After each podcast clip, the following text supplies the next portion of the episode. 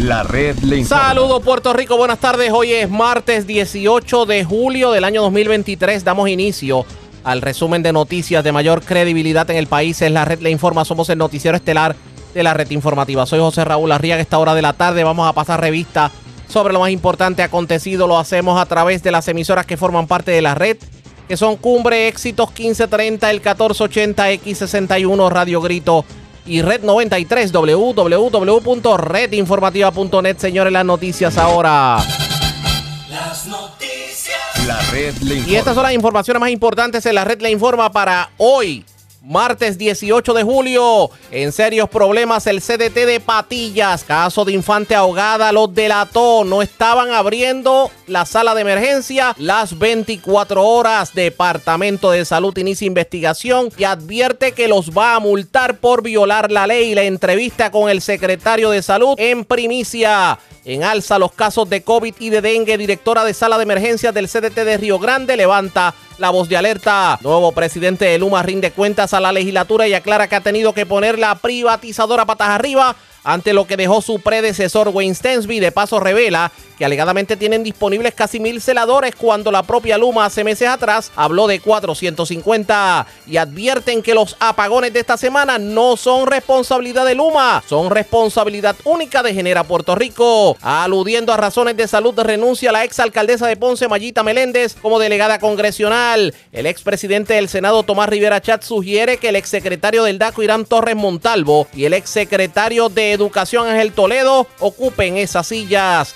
Pudiera perder el Departamento de Educación cientos de millones de dólares. Gobierno federal cuestiona el que la agencia no haya usado la mitad de los fondos asignados para rehabilitación de escuelas en medio de la pandemia. Gobernador Pierluisi dice que ha recibido información positiva sobre la secretaria de Educación recién nominada y no descarta de hecho un veto de bolsillo al código electoral. Ana Napoleón y Jerón Pietri fueron encontrados culpables ayer en la noche en todos los cargos por el asesinato del joven militar Giancarlo Rivera en Ponce. Joven alegadamente secuestrado en Toa Baja fue encontrado asesinado en carretera del barrio Cortés de Manatí.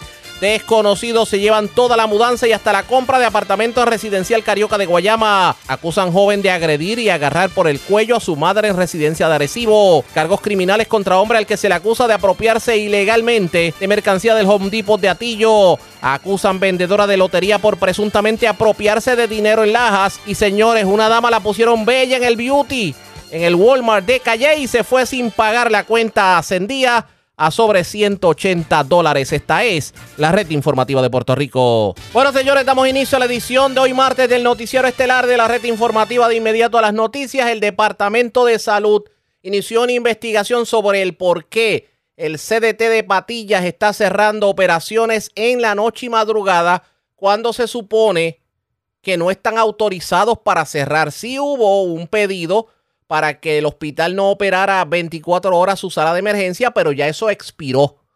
Y lo cierto es que ustedes recordarán que el infante que murió ahogado en la piscina de guardarraya en Patillas, los familiares de ese infante lo llevaron en un inicio al CDT de Patillas.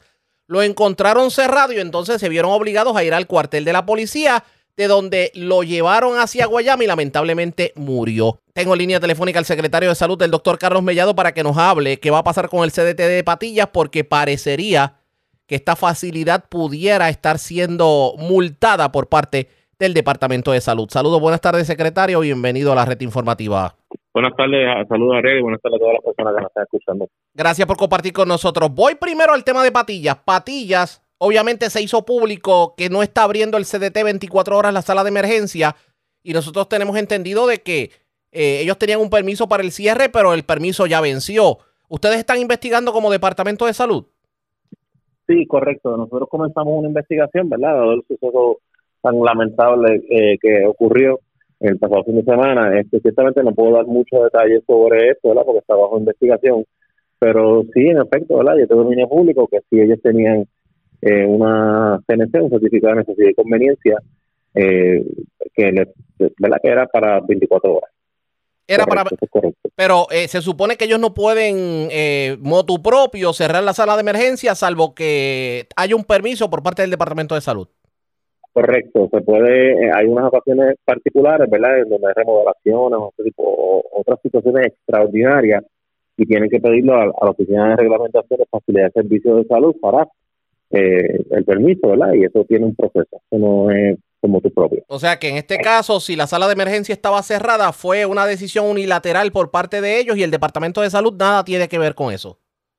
Eh, sí, bueno, sí, lo has dicho, definitivamente. Este, nosotros, ¿verdad? Eh, la ley 111 es bien clara y tiene un reglamento eh, y obviamente está hecha para especialmente para garantizar a la ciudadanía tener acceso a servicios de salud, ¿verdad? Como política pública se establece que en cada municipio exista ya sea un hospital o un 330 o un CDT municipal o, un horario extendido, ¿verdad? Para que la ciudadanía pueda tener acceso a, a servicios de salud y ciertamente de faltar en algún lugar, pues tiene que haber un acuerdo de traslado, una ambulancia, o sea, tiene que haber una coordinación, es lo que te quiero decir. Como parte de la investigación, me imagino que ustedes hablarán con los familiares de esa infante que murió o, por ejemplo, la policía por el hecho de que fueron al CDT de Patillas, encontraron todo cerrado y no le quedó más remedio de caer al cuartel.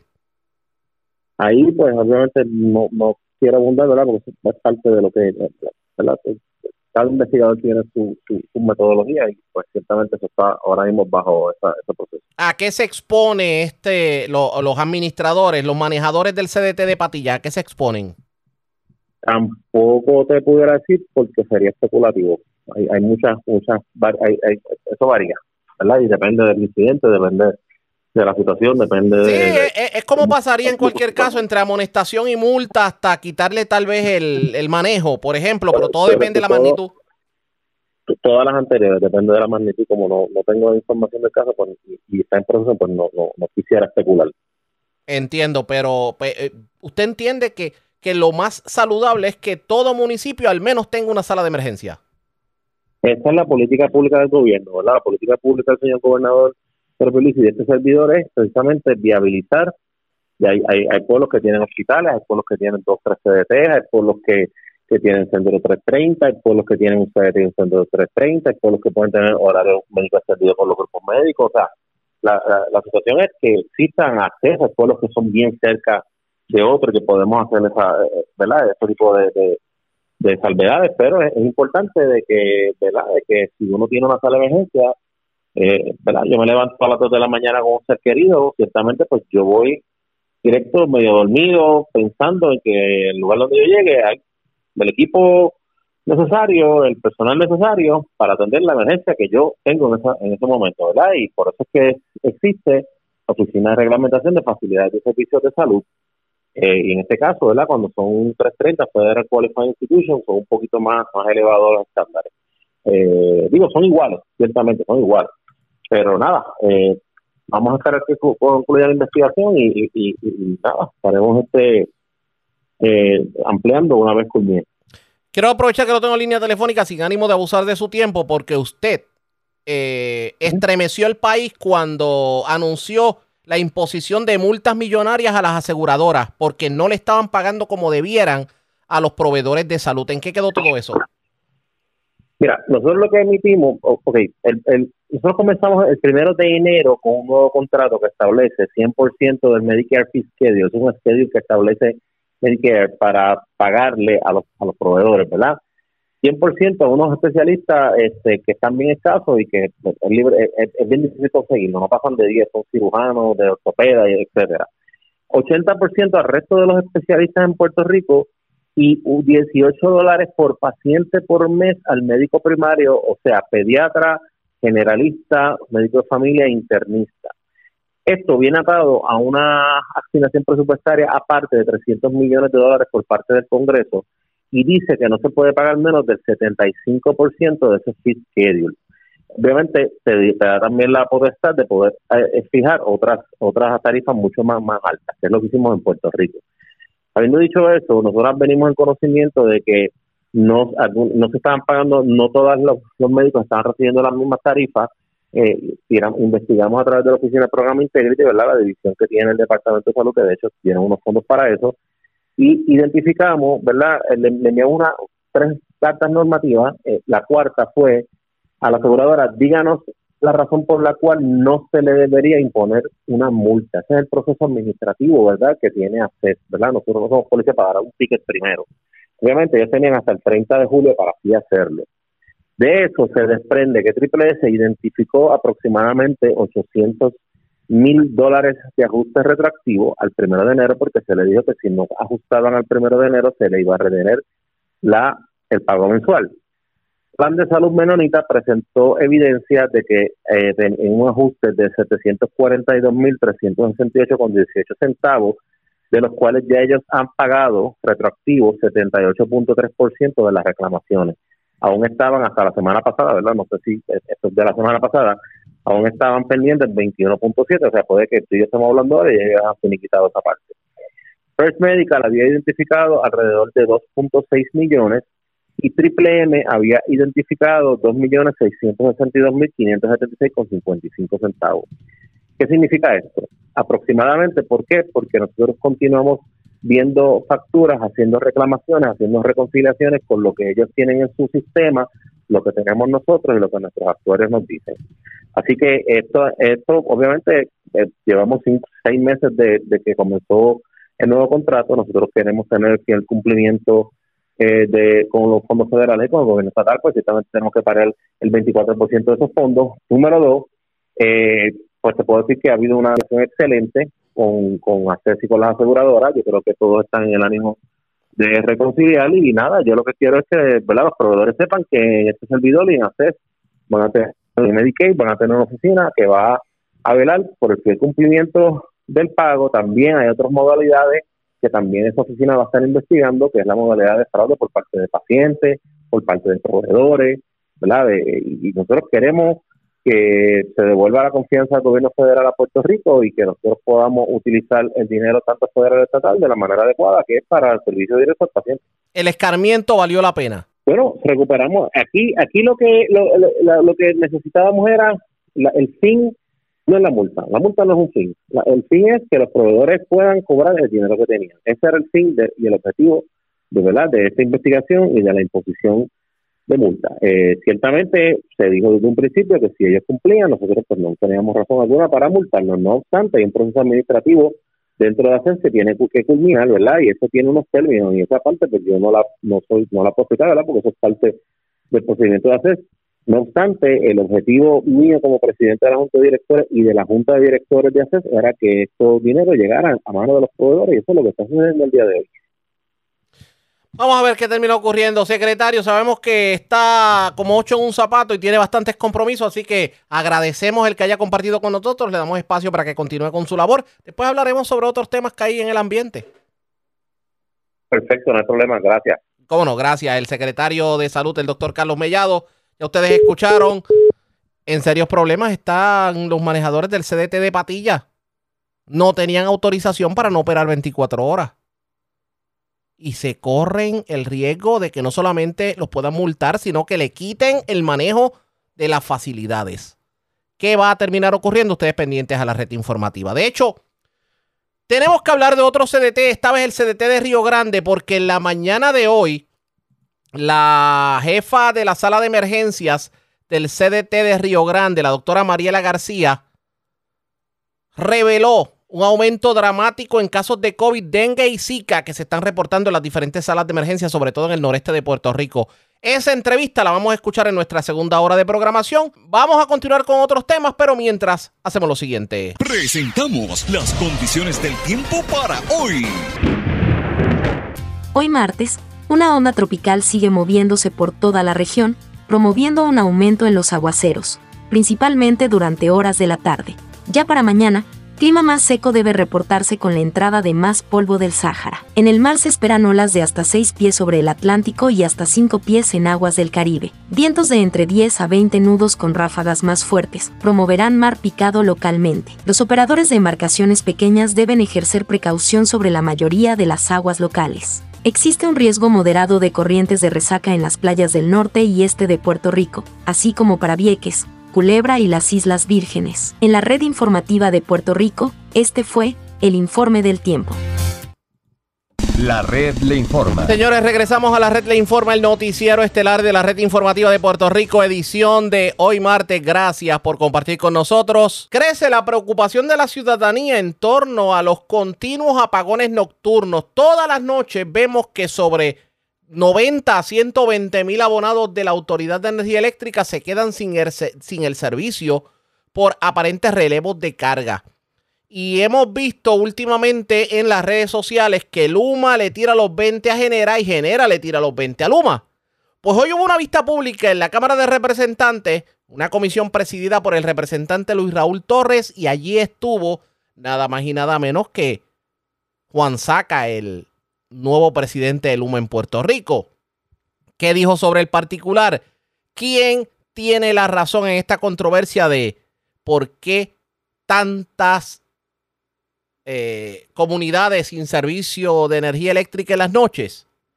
¿A qué se refería Juan Saca cuando hace días atrás en la prensa dijo que no estamos preparados para la temporada de huracanes y que la situación es casi como decir un paciente a punto de morir. Esto fue lo que ocurrió en la vista pública. Eh, preparación o conocimiento académico eh, en su aspecto profesional. Muy bien. Yo tengo un eh, bachillerato en ciencias de administración de empresas en ciencias porque todas las materias que tomé fueron las materias de ingeniería versus un bachillerato en artes. Eh, le hago esa aclaración porque se me ha preguntado muchas veces cuál es mi preparación, etc. Además de eso, llevo 30 años en posiciones de liderato en las empresas de telecomunicaciones, que las cuales es un servicio público es un servicio crítico para el país y también he tenido experiencia en la industria de los centros de datos donde, en donde el factor principal es la electricidad. O sea, la compra de electricidad, porque centros de datos ocupan mucha electricidad. Me gustaría que usted mencionara alguna de esas compañías, tanto aquí como las que estuvo fuera, porque para mí me, me sorprendió mucho esa experiencia gerencial que usted ha ido adquiriendo a través de, de los años. ¿Cuántos años que usted lleva eh, gerenciando este tipo de compañía? 30 eh, años. 30 años. Específicamente eh, en Puerto Rico, yo era el presidente ejecutivo de Open Mobile y 60 días después del huracán María hicimos una función con Sprint y Boost Mobile para formar la empresa llamada PR Wireless. En total fueron casi 8 años en Puerto Rico con empresas exitosas. Adquirió a Sprint y ahí vendimos la empresa local a T-Mobile. Y estuvo también en Perú, me dijo usted, estuvo en Israel. Sí, mi, trayectoria es que comencé en telecomunicaciones en el año 1992 eh, en Atlanta, Georgia. Fui transferido a México del 92 al 94. Del 95 al, principio del 97 estuve en Israel. Eh, también en, como el, el project, para gerenciar los proyectos de desarrollo en las redes celulares eh, en Israel para una empresa privada del hasta el enero del 97.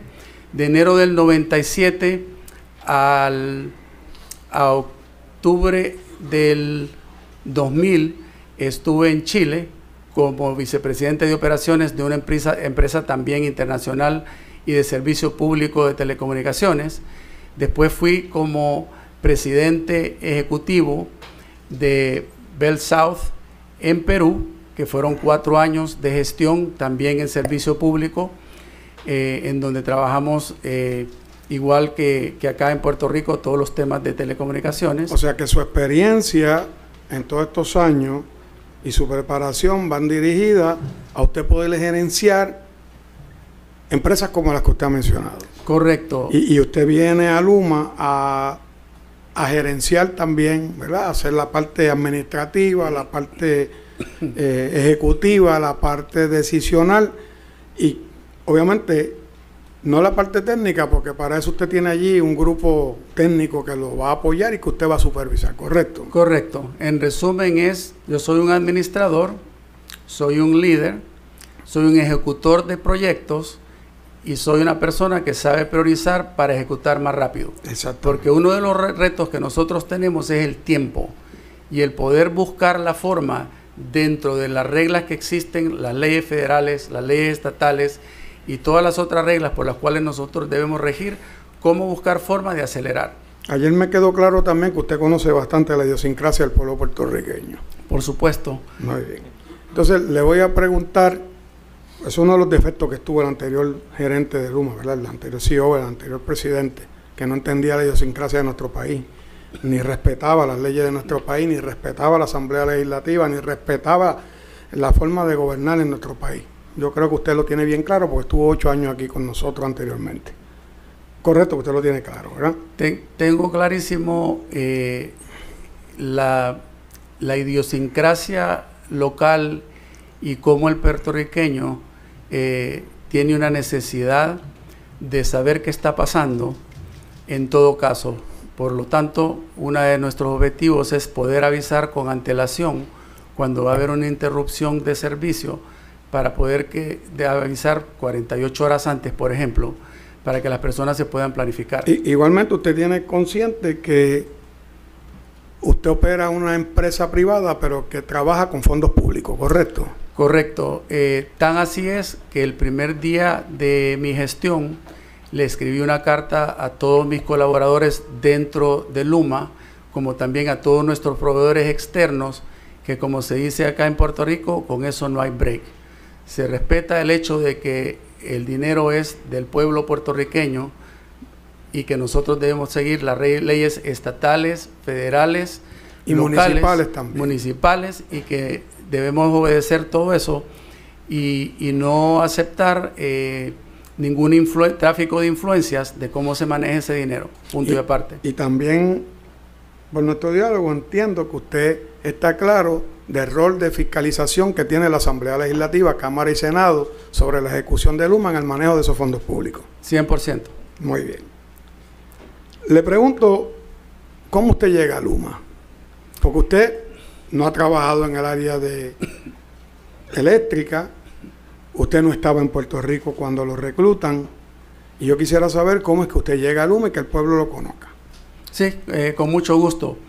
Eh, a mí me contactó este, un reclutador eh, de ejecutivos que se especializa en buscar ejecutivos en la industria eléctrica. Me contactaron alrededor de febrero marzo, eh, por esa época yo estaba eh, de vacaciones en ese momento, em, y me comentaron de la oportunidad, obviamente me encantó el hecho de poder ir a Puerto Rico iniciar. Bueno, eso es lo que dice Juan Saca, el presidente de Luma, sobre cómo es que siendo una persona que toda tu vida trabajó en las telecomunicaciones, de hecho, para el que no lo recuerde, él era el presidente de Open Mobile eh, aquí en Puerto Rico.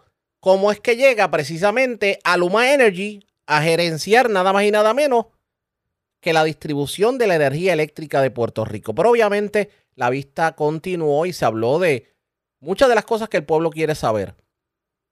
¿Qué va a pasar con el desganche? ¿Por qué hay tanto apagón? ¿Estamos preparados para eventos meteorológicos? ¿Va a aumentar la factura eléctrica? Todo eso se discutió en la vista pública y vamos a escucharlo, pero antes hacemos lo siguiente. La red le informa. Hacemos una pausa y cuando regresemos vamos a lo caliente de la vista pública. ¿Qué va a pasar con la energía eléctrica? ¿Hay o no hay apagones en los próximos días? ¿Quién tiene la culpa? Es lo próximo, la pausa, regresamos. La red le informa. Señores, regresamos a la red le informa. Somos el noticiero estelar de la red informativa. Gracias por compartir con nosotros.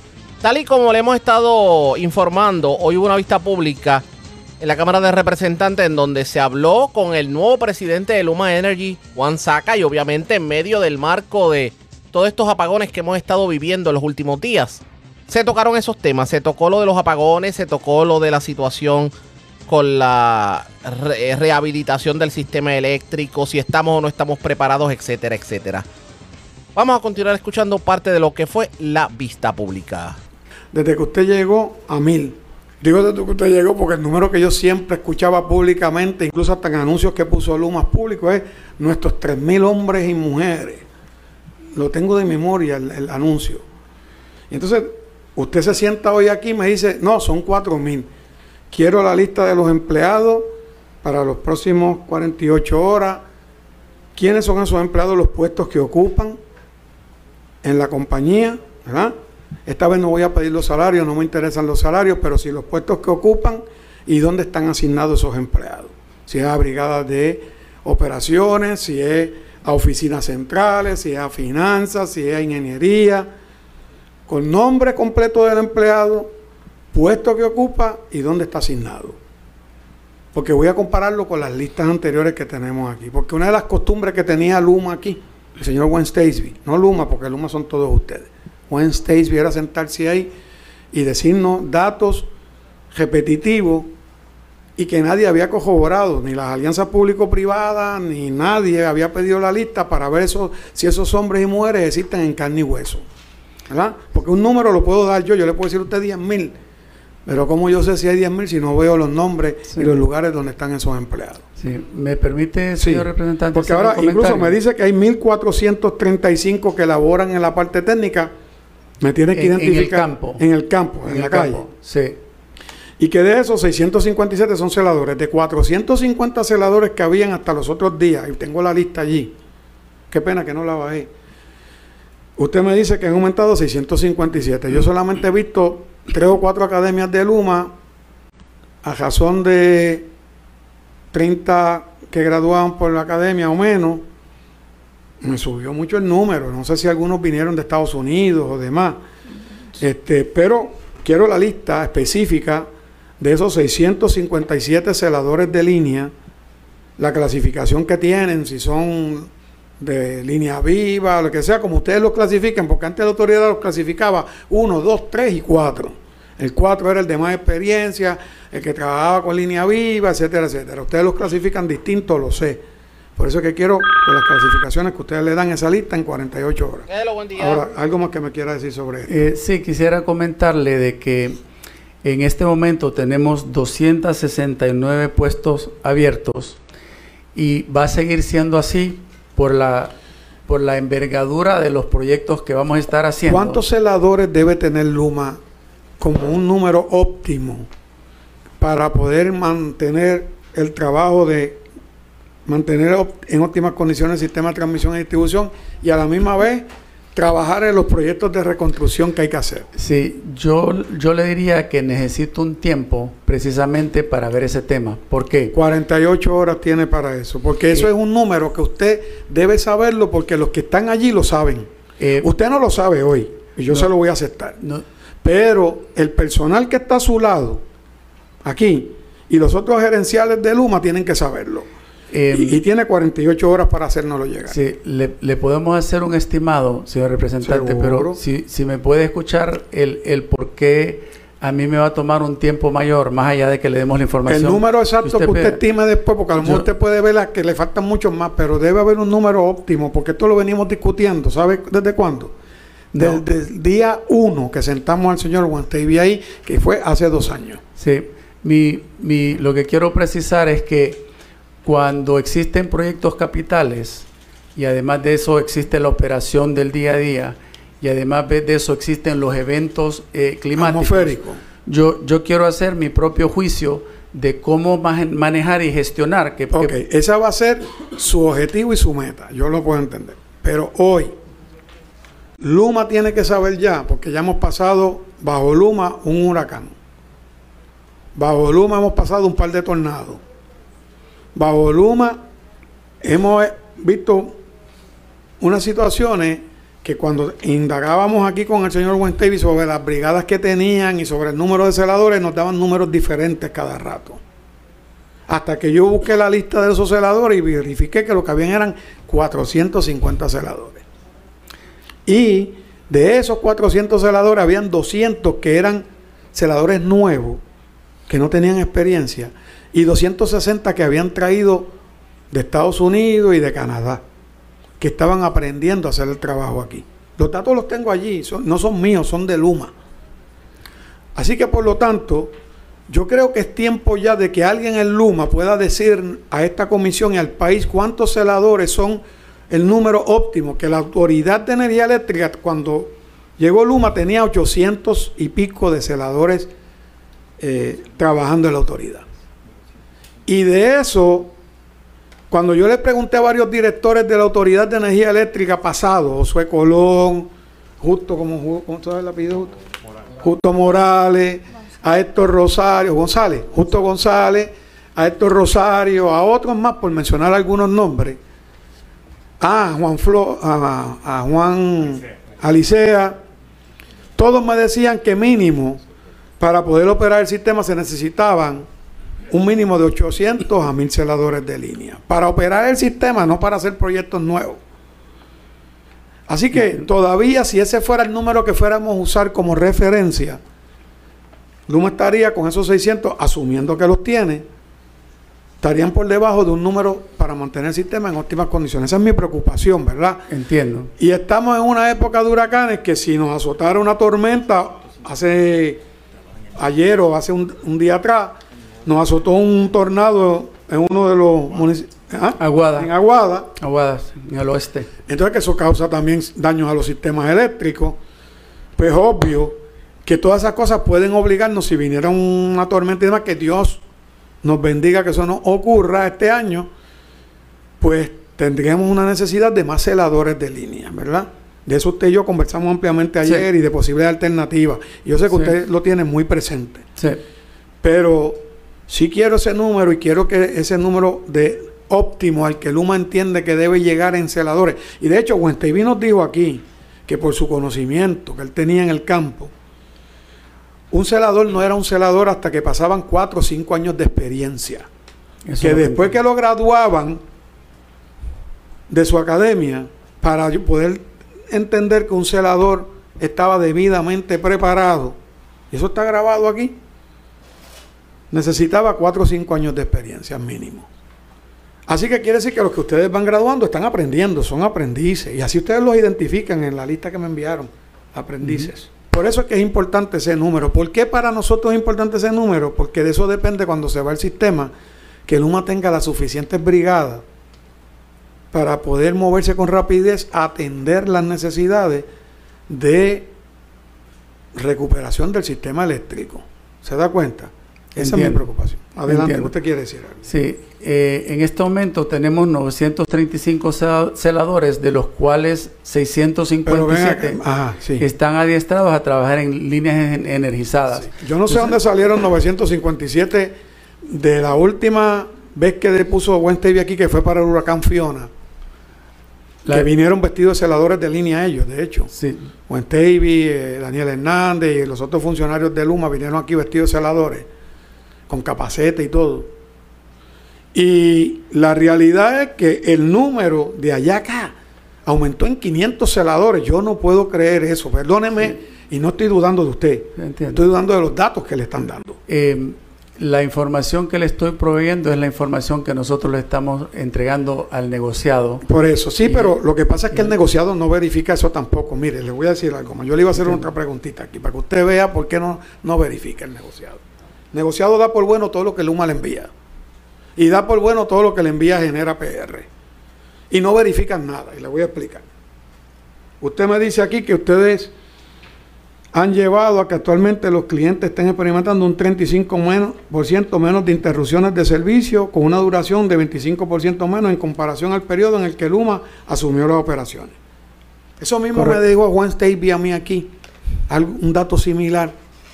En esa última, la verdad que aquí me- o sea, nosotros tenemos memoria colectiva y memoria individual. Ah. Yo tengo las dos, colectiva e individual. Y si se me olvida, lo tengo grabado. ¿verdad? Porque por eso se graban las vistas aquí y están también los videos. Y Wentavy nos dio a nosotros algo parecido a lo que usted me está informando hoy aquí. Sin embargo, cuando vino aquí el presidente del negociado de energía que nos dijo que esos datos, yo le pregunté, ¿quién le da esos datos a usted, señor? ¿Cómo es que se llama? Edison, Avilés 10. Di- 10, ¿verdad? O Delis, así, Delis. Me dijo, no, esos datos no los somete Luma de el centro de control, que es donde salen esos datos, los apagones y el tiempo que duran, que lo administra Luma. Nadie más lo ve. Ni siquiera Josué Colón, que es el director de la autoridad, estaba permitido entrar allí por Luma. ¿Mm? Ni el presidente de la Autoridad de Energía ni Fermín Fontanes, ni Edison, ninguno podía entrar allí sin permiso de Luma y no habían entrado. ¿Qué de dónde salen los datos? De apagones y duración. Y le pregunté entonces, ¿quién verifica estos datos? Nadie. Estos son datos que nos da directamente Luma. Es decir, que nosotros, el pueblo de Puerto Rico, por fe, tenemos que creerle a ustedes que hay un 35% menos de apagones y un, 35, un 25% menos de duración de los apagones. Sin embargo, yo quisiera que un día nos sentáramos usted y yo a examinar mi celular. La cantidad de mensajes que yo recibo de los apagones y las duraciones. Y no solamente eso, la propia información de Luma. Ayer habían, y puede ser que no sea por causa de Luma, yo no estoy diciendo eso, estoy bregando con los datos, porque por ahí hay un, un analista político, comentarista que dice los datos son los datos. Y ustedes ayer decían que había más de 70 mil personas, creo que llegó hasta ciento y pico mil de personas que estaban sin servicio energético ayer, ¿correcto? Correcto. Eran más, eran más personas. Y esa, ese sistema a veces dura mucho tiempo sin servicio de energía eléctrica por horas. A Antier, el sábado, una de mis ayudantes, Mari Pérez, que está allí, me escribió, está todo Floral Park y estas áreas, me envió una lista de áreas sin servicio energético. Llevan varias horas sin servicio energético, varias horas. Y yo le dije, bueno, qué bueno que en Floral Park menos en mi calle, porque en la calle Suiza yo se lo dije a usted que por alguna razón de Floral Park donde yo vivo, no se ha ido la luz desde que yo vivo allí. No sé por qué, ¿verdad? Pero no se ha ido la luz. De hecho, hizo un alón y regresó en segundo. No se fue. Pero por eso es que yo no puedo confiar abiertamente y solamente en que usted me lo diga en esos datos. No puedo aceptarlos como válidos hasta que yo los corrobore. ¿Ve? El número de empleados, porque yo no sé de dónde ustedes sacaron cuatro- 500 celadores. ¿Los trajeron de Estados Unidos? Explíqueme. A ver si fue que los trajeron de Estados Unidos. Sí, lo, lo que le puedo comentar es que el, el tema de la contratación, de hecho, 269 posiciones que tenemos en este momento, eso es dinámico y va a seguir siendo así. Por eso, pero fíjese, pero tiempo. fíjese el dato.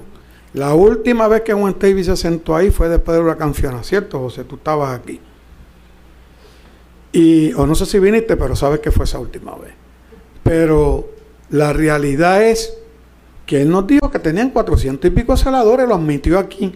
Yo lo tengo en datos escritos de Luma. Y eso no hace ni un año. Y usted hoy se sienta aquí y le dan a usted un dato que dice que el número de celadores aumentó a 900 y pico. Yo quiero saber dónde lo reclutaron. Muy bien. Em, ¿Puedo contestarle? Seguro. Em, la información eh, se la vamos a entregar. Yo le pediría que me dé un poquito más de tiempo. Pues tiene, Por- tiene, le voy a dar hasta el viernes a las 4 de la tarde. Porque nosotros vamos de receso legislativo y no va a haber nadie aquí después del viernes. muy bien. Este- Pero si el viernes no cumplen, yo le voy a pedir permiso al presidente para reclamárselo en el tribunal. Y no quiero llegar a eso porque usted y yo llegamos a un No, acuerdo no. de que eso no va a ser No, necesario. no, no es necesario. Le vamos a entregar la información. Lo único que quiero volver a recalcar es que, o sea, el objetivo final de esto es la contestar la pregunta si Luma tiene el número correcto de celadores para poder hacer el trabajo que Puerto Rico necesita hoy día. Eso es, Punto y aparte. eso es lo importante Ya. para el país, para esta legislatura, para estos legisladores y que se dé el trabajo. Correcto. ¿Verdad? Pero como usted llegó nuevo, yo no quiero que alguien lo esté engañando allá adentro. ¿Verdad? Este, yo no sé si usted ha visto la lista de esos 900 seres humanos que usted dice que tiene y que son celadores o personal de campo y que de esos son 657 celadores preparados para bregar con, con línea viva, porque no todos los que estaban en la Autoridad de Energía Eléctrica tenían la capacidad de trabajar con línea viva. Yo no sé si alguien dentro de la empresa le está dando a usted datos incorrectos, no lo sé. Sí, eso... Y si usted quiere, podemos sentarnos después usted y yo otra vez como hicimos ayer. Y usted me trae los datos nuevos, yo le enseño los datos viejos, usted los compara. Ya. Eh, un punto que quiero eh, volver a recalcar es eh, que yo quiero hacer mi propio juicio. Muy bien, yo que, lo sé. que no, que no lo puedo hacer en una semana. Lo sé. De qué es lo que necesita Luma para tener una situación óptima, no solo de Y más celadores. que lo que necesita. ¿Dónde está Luma hoy con el número de empleados de campo? Ingenieros, celadores, técnicos, eh, Algo interesante lo que está ocurriendo en la vista porque se duplicaron los celadores dentro de Luma en menos de un año. Bajó el número de apagones y no hay forma de demostrar que en efecto bajó el número de apagones. Estos temas van a continuar dando de qué hablar. Pero mientras tanto, usted prepárese por si acaso, no sea que esta noche sea también caiga en la redada de los relevos de carga. Cortesía de Genera Puerto Rico, según Luma, que aparentemente Genera no está produciendo la energía que necesita el país. Esto pique y se extiende, pendientes a la red informativa. La red le informa. Cuando regresemos, vamos a noticias del ámbito policíaco. Es lo próximo. Regresamos en breve en esta edición de hoy martes del Noticiero Estelar de la red informativa. La red le informa. Señores, regresamos a la red La Informa. Somos el noticiero estelar de la red informativa de Puerto Rico, edición de hoy martes. Gracias por compartir con nosotros. Vamos a noticias del ámbito policíaco. Comenzamos en el norte de Puerto Rico porque un joven que aparentemente eh, es residente de Toa Baja fue encontrado asesinado y maniatado. Esto en un sector de Manatí, específicamente en el barrio Cortés de Manatí. Lo cierto es que se presume que este joven fue secuestrado primero en la zona de Toa Baja y asesinado en Manatí. Además, se erradicaron cargos criminales contra un hombre aparentemente por violencia doméstica, un hecho ocurrido en Morovis. También se erradicaron cargos criminales contra otro hombre aparentemente por eh, agredir y agarrar por el cuello a su madre, un hecho ocurrido en Arecibo. También en Arecibo se erradicaron cargos criminales contra una persona a la cual se le atribuye haberse llevado mercancía del Home Depot de Atillo. La información la tiene Mayra Ortiz, oficial de prensa de la Policía en el Norte. Saludos, buenas tardes. Buenas tardes. ¿Qué información tenemos?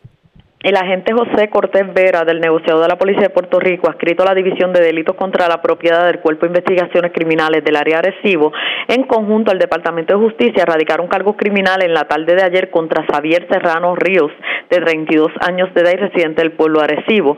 Estos hechos fueron el 16 de julio del año en curso en la urbanización Paseo Reales, calle Imperial, en el pueblo Arecibo. El imputado alegadamente agredió en el brazo izquierdo y en el área del cuello a su madre de 60 años de edad. Este caso se consultó con la fiscal Daisy Quintero, quien instruyó radicar cargo por maltrato a personas de edad avanzada. El caso fue presentado ante el juez Rafael Lugo Morales, quien luego de escuchar la prueba determinó causa y le fijó una fianza de 25 mil dólares, la cual no prestó siendo ingresado en la cárcel de Bayamón hasta la vista preliminar. También agentes del negociado de la Policía de Puerto Rico, adscrito a la División de Delitos contra la Propiedad del Cuerpo de Investigaciones Criminales del área de Arecibo, en conjunto al Departamento de Justicia, radicaron cargos criminales en la tarde de ayer contra Axel Morales Burgos, de 26 años y residente del pueblo de Atillo. Estos hechos fueron el 7 de julio del año en curso, en horas de la tarde, en la tienda Home Depot del pueblo de Atillo. El imputado alegadamente se apropió de mercancía de la tienda en el pueblo de Atillo, valorada en 506 eh, dólares con 97 centavos. Este caso se consultó con el fiscal Luis Ramos Vélez, quien instruyó radicar cargos por ratería en tienda.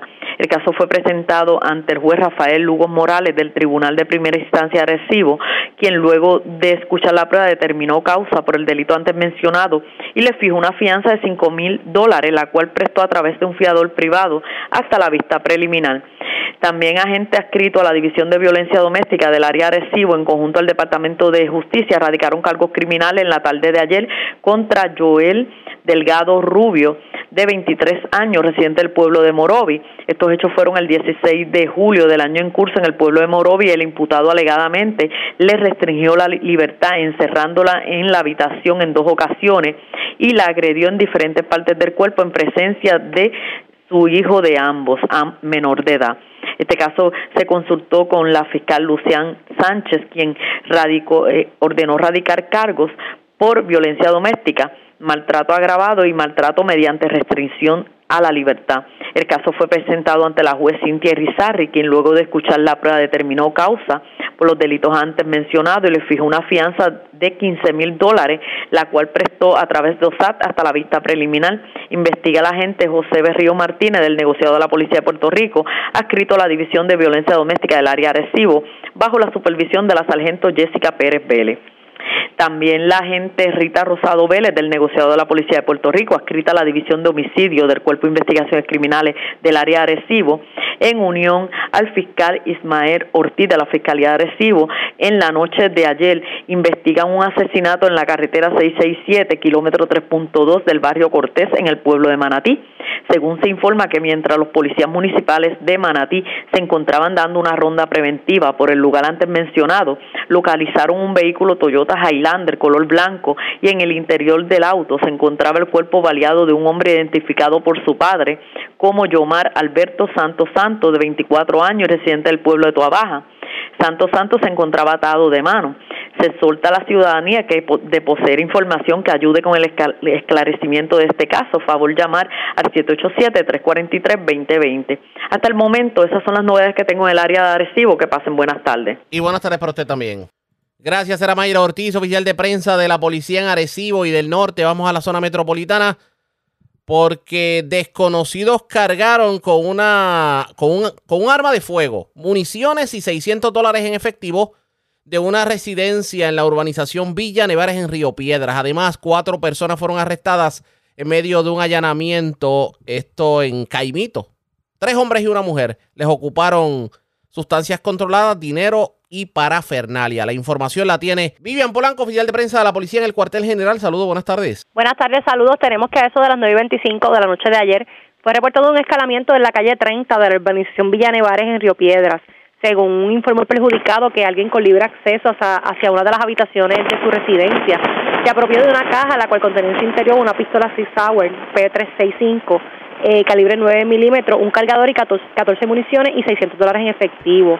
El caso fue referido a la División de Propiedad del CIC de San Juan para que continúen con la investigación del mismo. Por otra parte, en horas de la mañana de hoy, agentes adscritos a la División de Drogas Metro, en unión a la División de Arrestos e Inteligencia San Juan, llevaron a cabo el diligenciamiento de una orden de registro y allanamiento, eh, hechos ocurridos en, el barrio Chiclana, en Caimito, donde arrestaron a tres hombres y una mujer. A estos se les ocupó dinero en efectivo, sustancias controladas, parafernalia y aditamento para alterar pistolas. Estos casos serán consultados durante el día de hoy para la erradicación de cargos correspondientes.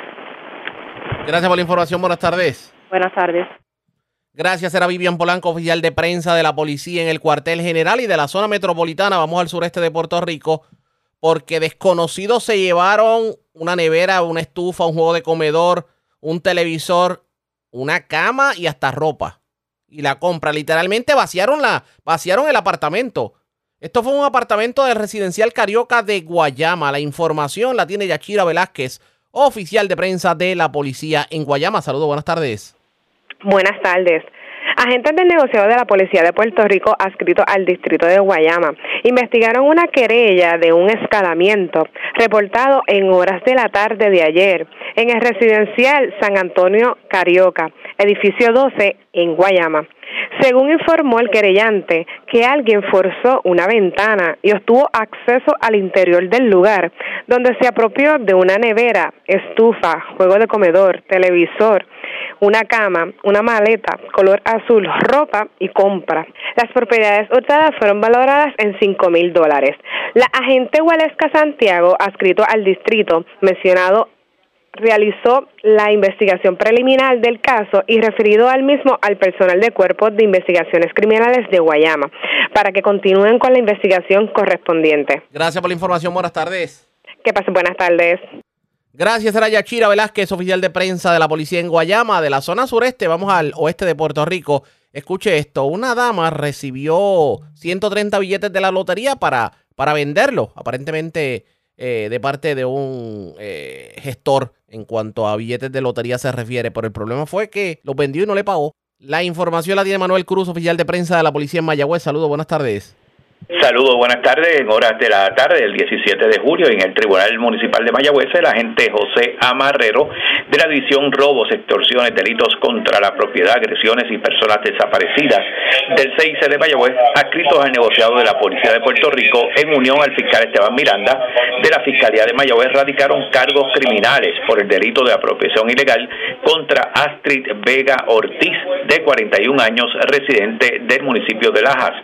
La acusada para la fecha del 27 de mayo del año en corriente recibió 130 billetes de la Lotería Tradicional de Puerto Rico de parte del querellante, ya que ésta vende billetes para él por la cantidad de 2.900 dólares y no le pagó el dinero.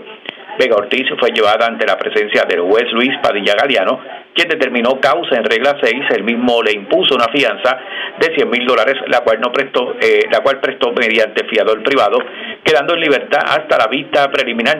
Esta fue fijada para el 1 de agosto de 2023. Gracias por la información. Buenas tardes. Buenas tardes. Arriaga. También. Gracias, era Manuel Cruz, oficial de prensa de la policía en Mayagüez y del oeste. Vamos a la zona noreste de Puerto Rico porque desconocidos se llevaron un generador eléctrico, tres bicicletas eléctricas de una residencia en la urbanización Venus Gardens en Trujillo Alto. La información la tiene José Catalano, oficial de prensa de la policía en Carolina. Saludos, buenas tardes.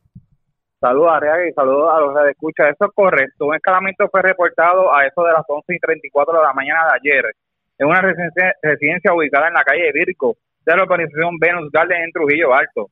Se informó la querellante dejó la puerta de garaje abierta y alguien se apropió legalmente de un generador eléctrico marca Honda modelo EU7000 y tres bicicletas eléctricas marca Jetson. La propiedad hurtada fue estimada por la querellante en 4.900 dólares. El agente Pedro Suárez, adscrito al distrito de Trujillo Alto del negociado de la Policía de Puerto Rico, investigó preliminarmente refiriendo el caso a la División de Propiedad del Cuerpo de Investigaciones Criminales de Carolina. Gracias por la información. Buenas tardes. Seguro, aquí siempre a la orden, Ariaga. Era José Catalano, oficial de prensa de la policía en Carolina. Más noticias del ámbito policía con nuestra segunda hora de programación. Pero señores, esta hora de la tarde hacemos lo siguiente. La red le informa. Nos vamos a una pausa, identificamos nuestra cadena de emisoras en todo Puerto Rico. Regresamos con más en esta edición de hoy, martes, del Noticiero Estelar de la red informativa. La red le informa. Señores, iniciamos nuestra segunda hora de programación. El resumen de noticias de mayor credibilidad en el país es la red le informa. Somos el noticiero estelar de la red informativa edición de hoy martes 18 de julio. Vamos a continuar pasando revistas sobre lo más importante acontecido. Lo hacemos a través de las emisoras que forman parte de la red que son Cumbre, Éxitos 1530, El 1480, X61, Radio Grito y Red 93, www.redinformativa.net. Señores, las noticias ahora. Las noticias. La red le informa. Y estas son las informaciones más importantes en la red le informa para hoy.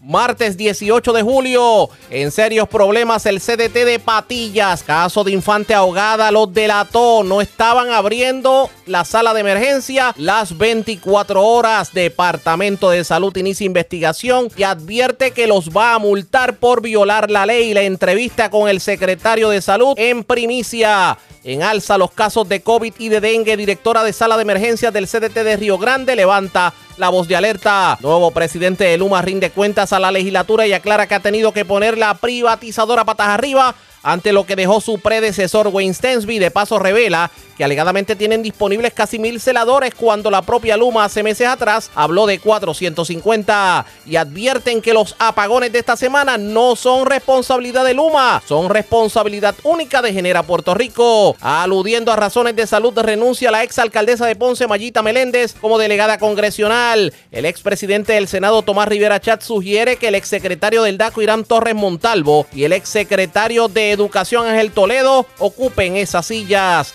Pudiera perder el Departamento de Educación cientos de millones de dólares. Gobierno federal cuestiona el que la agencia no haya usado la mitad de los fondos asignados para rehabilitación de escuelas en medio de la pandemia. Gobernador Pierluisi dice que ha recibido información positiva sobre la secretaria de Educación recién nominada y no descarta de hecho un veto de bolsillo al código electoral. Ana Napoleón y Jerón Pietri fueron encontrados culpables ayer en la noche en todos los cargos por el asesinato del joven militar Giancarlo Rivera en Ponce. Joven alegadamente secuestrado en Toa Baja fue encontrado asesinado en carretera del barrio Cortés de Manatí.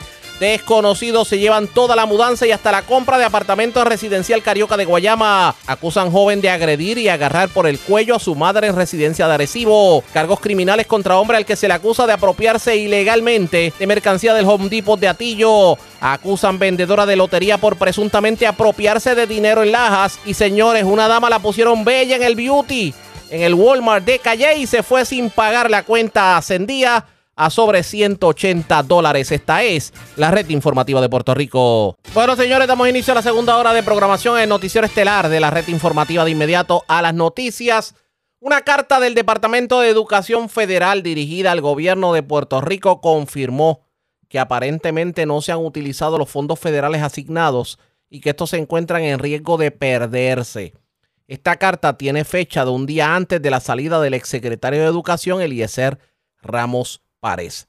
Resulta que el gobierno de Puerto Rico aún no ha utilizado el 47% de la asignación federal para la segunda fase del Fondo de Ayuda de Emergencia para Escuelas Primarias y Secundarias por la pandemia. Y este dinero no utilizado debe devolverse el, el próximo 30 de septiembre si no se utilizan. Y parte de la carta lee de la siguiente forma. El departamento está preocupado por la falta de progreso sustancial de Puerto Rico en el cumplimiento de la sección 2 de las condiciones específicas del programa. Las condiciones requieren no solo el compromiso de Puerto Rico, sino también su participación en el trabajo con sus instrumentos gubernamentales. La plena cooperación de los instrumentos gubernamentales es crucial en el desarrollo y la ejecución de acciones correctivas que ayudarían a Puerto Rico a lograr el cumplimiento en la gestión de los fondos federales. ¿De qué estamos hablando? Que le está diciendo el gobierno federal, bueno, te dimos dinero, pero no lo has utilizado, pues te lo vamos a quitar. El gobernador Pedro Pierluisi reaccionó y asegura que la carta no fue una sorpresa para, para él, pero sin embargo asegura que esta situación no fue la que motivó la salida del exsecretario de Educación, Eliezer Ramos Párez. Asegura el gobernador que a pesar de ello no debe haber riesgo de pérdida de fondos federales para el Departamento de Educación. Escuchemos las declaraciones del gobernador Pedro Pierluisi. Esa carta realmente eh, no es una sorpresa para mí, para el equipo, porque si recuerdan, en el Departamento de Educación tenemos una entidad, Álvarez Marsal, que es la que está supervisando el uso de los fondos federales y haciendo señalamientos. Esta es la entidad que se contrató a principios de este cuatrienio, luego de que el secretario Cardona descongelara los fondos federales para el departamento. Recuerden que en el pasado, hay que recordar que en el pasado se congelaron todos los fondos de ese departamento. Entonces, bajo la supervisión de Álvarez Marsal, es que se están desembolsando. Así que esa carta hay que contestarla, hay que atender los señalamientos que levantan esa firma ha sido nuevamente contratada para el próximo año fiscal, para este y el próximo.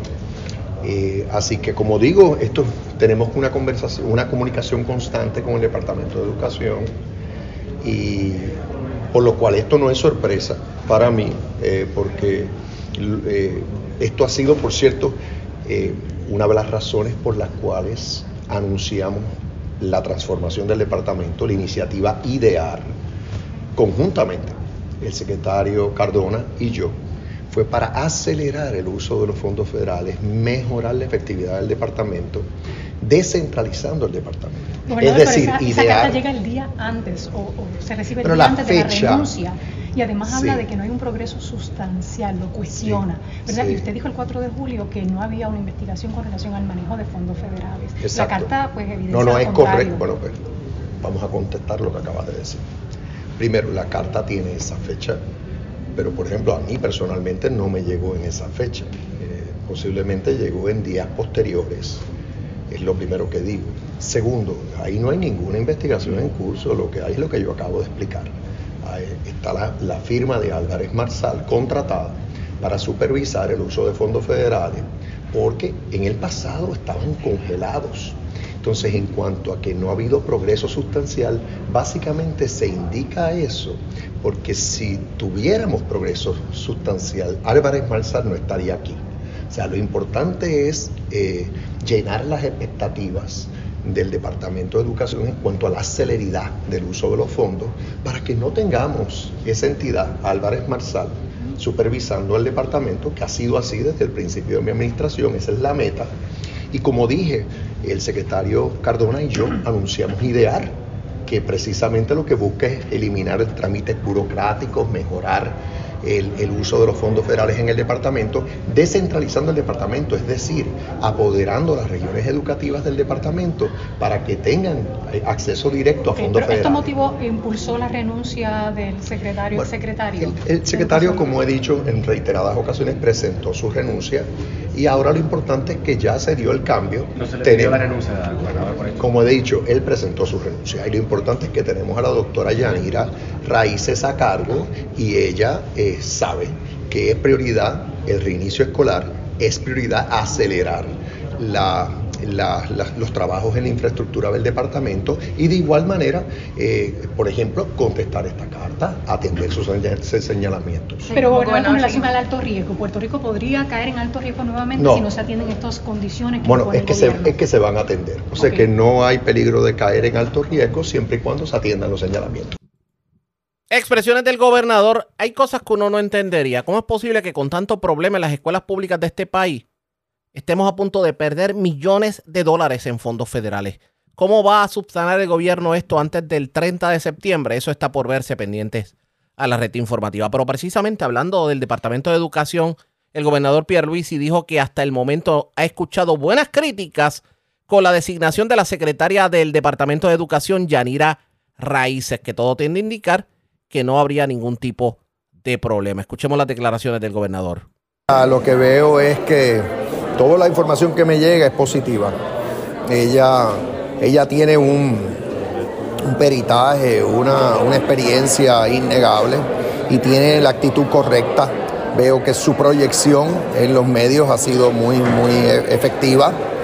Así que es cuestión de que siga haciendo el trabajo. La, la prioridad de la secretaria, de la doctora Raíces, es la que yo eh, he establecido, que es el reinicio escolar. Eso fue lo que dijo el gobernador sobre la secretaria del Departamento de Educación. Todo tiende a indicar que ha caído muy bien para varios sectores en el país, precisamente lo que tiene que ver con el nombramiento de Yanira Raíces como secretaria de Educación. Pero el gobernador aprovechó para atender otros temas, entre ellos qué va a ocurrir, qué va a estar ocurriendo con el código electoral. Está a punto de, que se dé un veto de bolsillo. Esto dijo el gobernador. ¿Recibió ya el código electoral? El código electoral. Yo entiendo que sí y que se está evaluando en la fortaleza. Eh, así que en su momento pues sabrán la decisión. Hay un término de 30 días que está corriendo Em, así que si, si llega ese término y no se firma la medida, pues entonces ocurre lo que se le llama un veto de bolsillo. Vamos a ver qué termina ocurriendo. Ustedes pendientes a la red informativa que vamos a darle más eh, detalles sobre el particular. Pero vamos a atender otros temas. Y entre ellos tenemos que atender lo que es la renuncia de la, de la exalcaldesa de Ponce, Mayita Meléndez, como delegada congresional. Y esta renuncia se da en el marco de lo que sería una condición seria de salud que está enfrentando la alcaldesa ponceña, digo la exalcaldesa ponceña. Voy a leer parte de lo que fue su carta de renuncia y dice de la siguiente forma, luego de mucho pensamiento y conversaciones con mis hijas, he tomado la difícil decisión de renunciar a la vida pública en consecuencia a mi posición como delegada congresional, el camino que me trae hoy ante ustedes, los que han puesto su confianza en mí y el pueblo que me apoya, no ha sido fácil. Como ustedes saben, hace unos meses sufrí un percance de salud que ha cambiado mi ritmo de vida a pesar de haber llegado a un punto donde me sentí con fuerzas y retomé mis labores. Hoy mi cuerpo me dice otra cosa. Es por la infinita misericordia de Dios que estoy viva, por lo que debo hacer mi parte y concentrar mis energías en mi familia y mi sanación. Eso es parte de la carta que presentó Mayita Meléndez, pero lo cierto es que esto crea una situación y es que faltan dos delegadas congresionales por la salida de Mayita Meléndez y la destitución de Elizabeth Torres, pues crea, crea dos plazas en, en lo que son los delegados congresionales. ¿Se van a llenar esas plazas? Es la pregunta. Lo cierto es que ya hay quienes sugieren candidatos. Hoy en sus redes sociales el expresidente del Senado, Tomás Rivera Chats, sugirió que los colgados secretarios del DACO y de Educación, Irán Torres Montalvo y Ángel Toledo, pudieran ser las personas que llenen esos dos escaños porque dice Tomás Rivera Chats que estos fueron discriminados por haber sido estadistas de frente. Esos dos nombres se tiran al ruedo. Tratamos nosotros de conseguir al licenciado Irán Torres Montalvo, pero se encuentra fuera del país en vacaciones con sus hijos. Nos prometieron una entrevista, vamos a estar pendientes a ella, a ver si verdaderamente están disponibles. Pero mientras tanto, la pregunta que tenemos que hacernos es la siguiente. ¿Los delegados estadistas están haciendo su función? ¿Ha valido la pena el gasto de fondos públicos. Presentamos las condiciones del tiempo para hoy. Hoy martes, una onda tropical sigue moviéndose por toda la región, promoviendo un aumento en los aguaceros, principalmente durante horas de la tarde. Ya para mañana, clima más seco debe reportarse con la entrada de más polvo del Sáhara. En el mar se esperan olas de hasta 6 pies sobre el Atlántico y hasta 5 pies en aguas del Caribe. Vientos de entre 10 a 20 nudos con ráfagas más fuertes promoverán mar picado localmente. Los operadores de embarcaciones pequeñas deben ejercer precaución sobre la mayoría de las aguas locales. Existe un riesgo moderado de corrientes de resaca en las playas del norte y este de Puerto Rico, así como para Vieques, Culebra y las Islas Vírgenes. En la red informativa de Puerto Rico, este fue el informe del tiempo. La red le informa. Señores, regresamos a la red le informa. Somos el noticiero estelar de la red informativa. Gracias por compartir con nosotros. El juez Ángel Yabona del Centro Judicial de Ponce emitió un fallo de culpabilidad en todos los cargos contra Ana Napoleoni Medina y Jeremy Pietri Napoleoni por el crimen del militar Giancarlo Rivera Lugo. De hecho, el joven de 23 años fue asesinado el pasado 14 de noviembre del 2022 mientras transitaba por el sector Nueva Vida del barrio El Tuque de Ponce cuando se disponía a comprar adornos de Navidad con su novia Gineisca Cruz Bonilla. Y según la prueba desfilada por el Ministerio Público, Napoleón y Medina increpó a Rivera Lugo al alegar que guiaba en contra del tránsito, generando una discusión. De hecho, su hijo Jeremy le disparó con un arma, provocándole la muerte.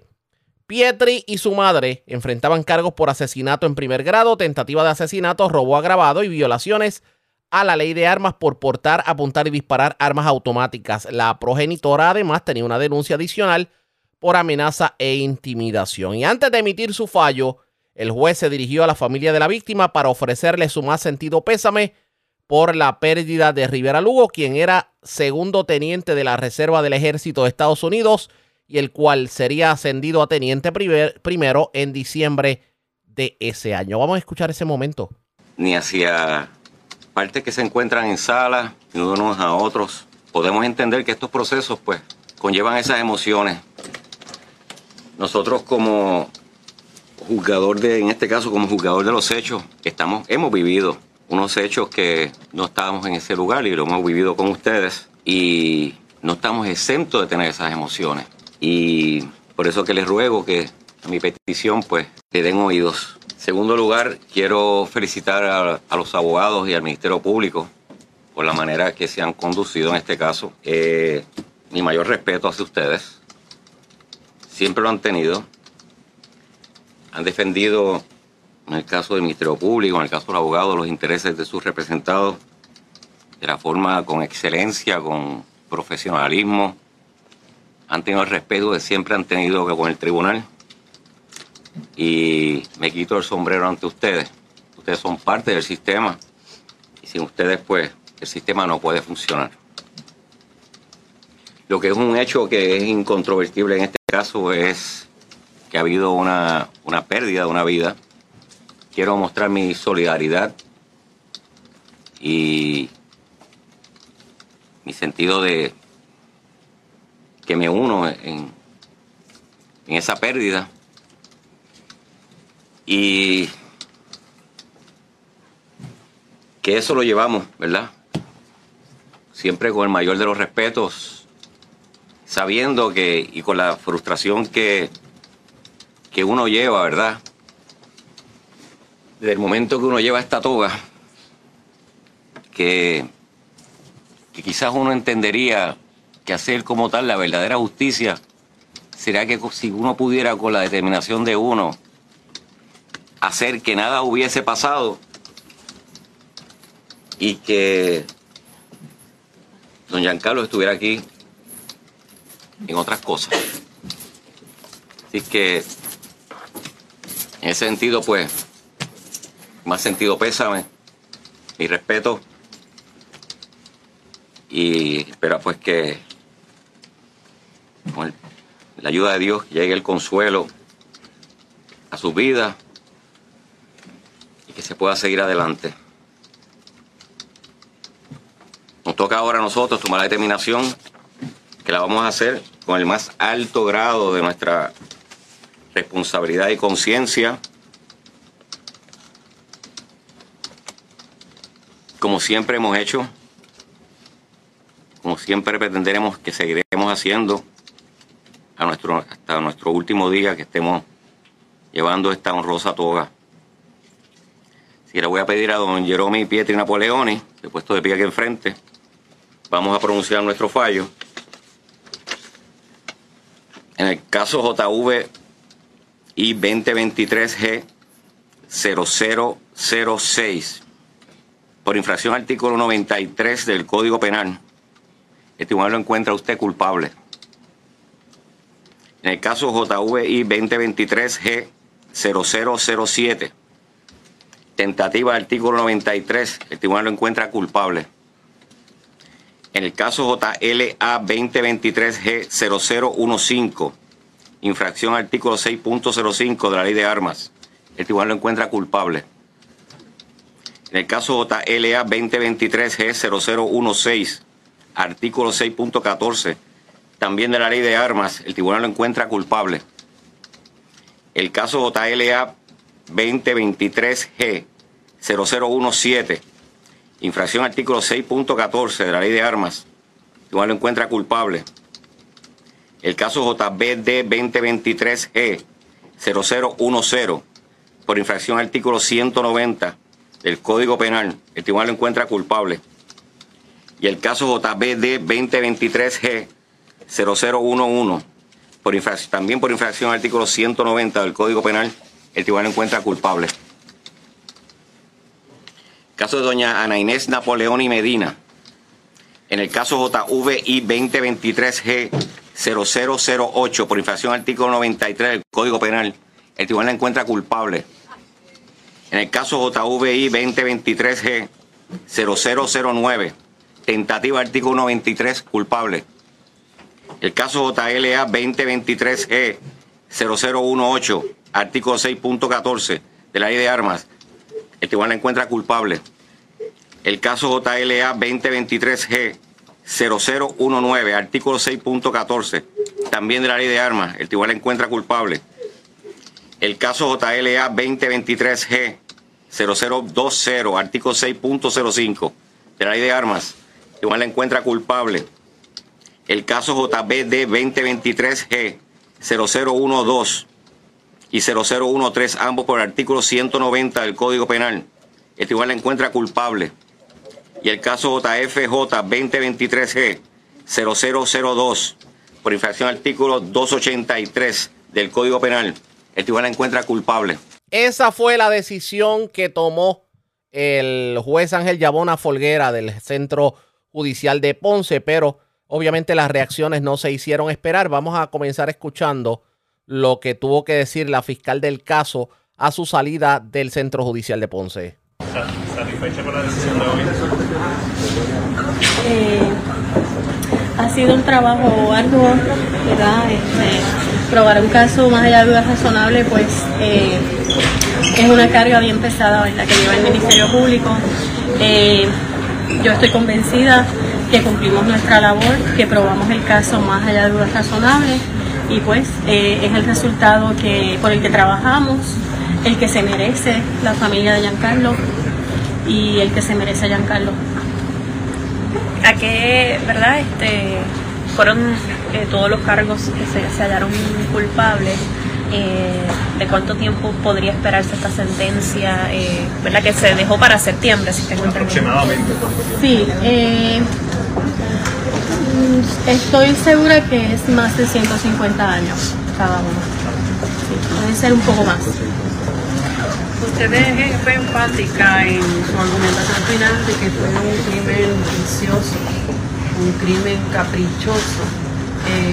eso y abusivo. Y abusivo eso apeló la, la, sensibilidad también de, del juego de todo lo que estaban en sala. Podría resumir un poquito eh, su planteamiento final en cuanto al, al, caso de contra Ana Medina y Ana Napoleón y Medina y Jeremy Pietri. Eh, mi argumentación final en términos de en términos de que fue un caso abusivo, vicioso y caprichoso.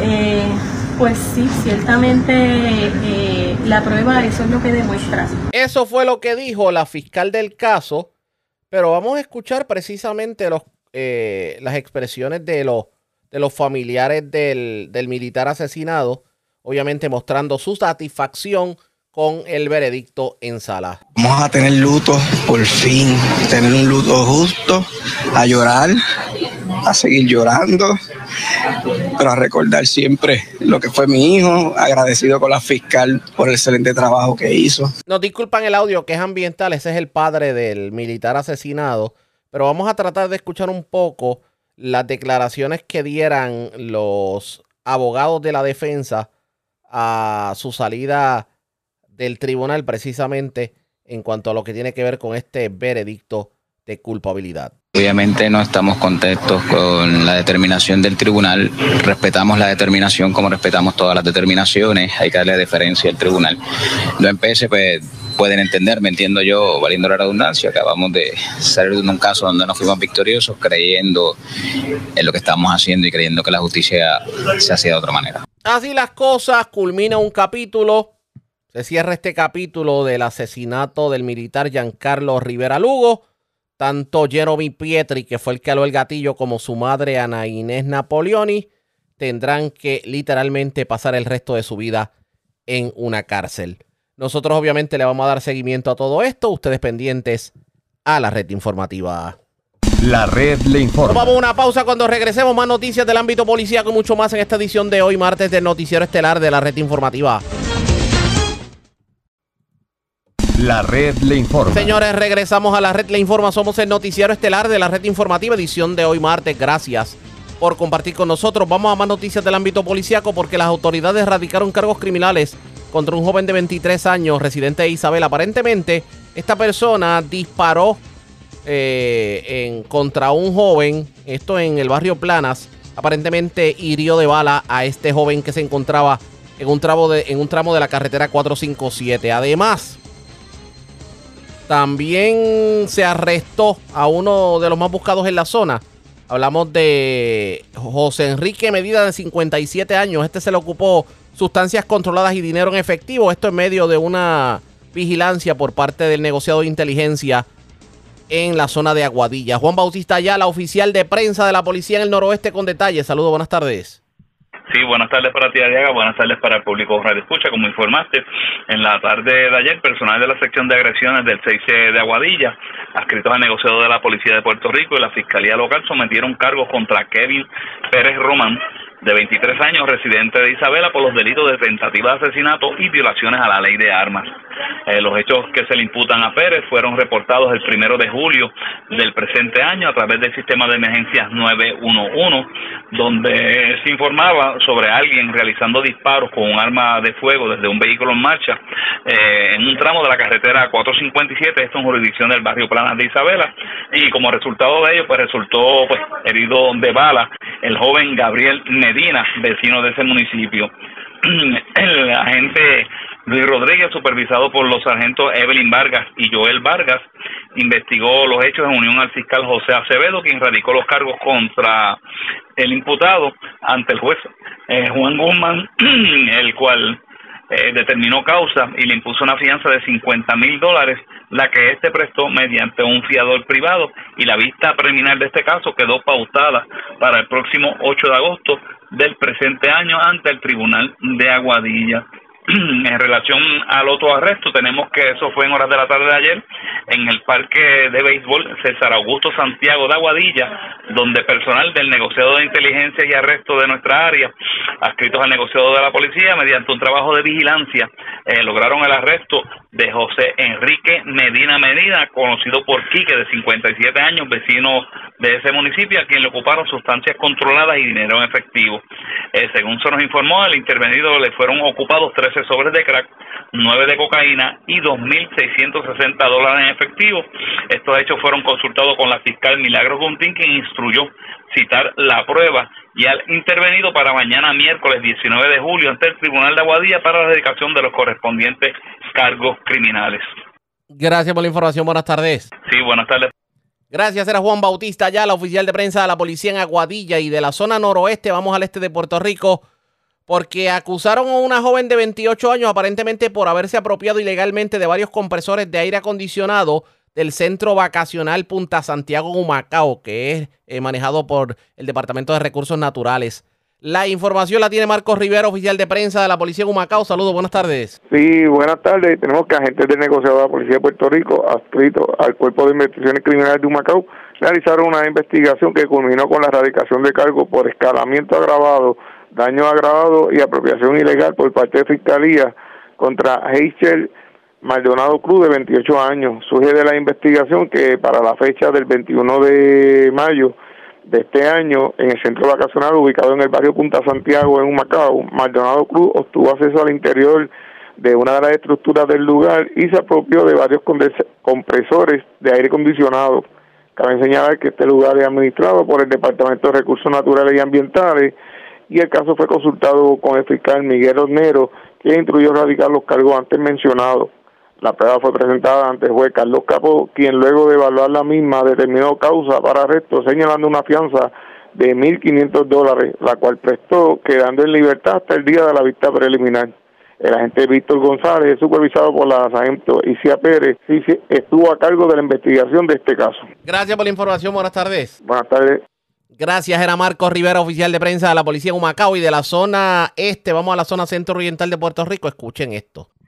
Una dama fue un beauty en Calle y de hecho allí se hizo varios tratamientos. La pusieron regia, pero cuando le bajaron con la factura, que era 180 dólares, puso pies en polvorosa. Todavía la están buscando. Es Edgardo Ríos Queret, oficial de prensa de la policía en Caguas, quien nos trae detalles en vivo sobre esto ocurrido en Calle. Y saludos, buenas tardes. Buenas tardes. ¿Qué información tenemos? Una querella de timo fue reportada a eso de las 10 y 6 de la noche de ayer en el centro de belleza Smart Style, ubicado en la tienda Walmart en Calle. Según informó una perjudicada, que hasta el establecimiento llegó una mujer para que le realizaran varios tratamientos en el cabello. Al realizarse los procesos, la queriante procedió a cobrarle 180 dólares por los servicios prestados, por lo que la mujer se marchó del lugar sin realizar el pago alguno.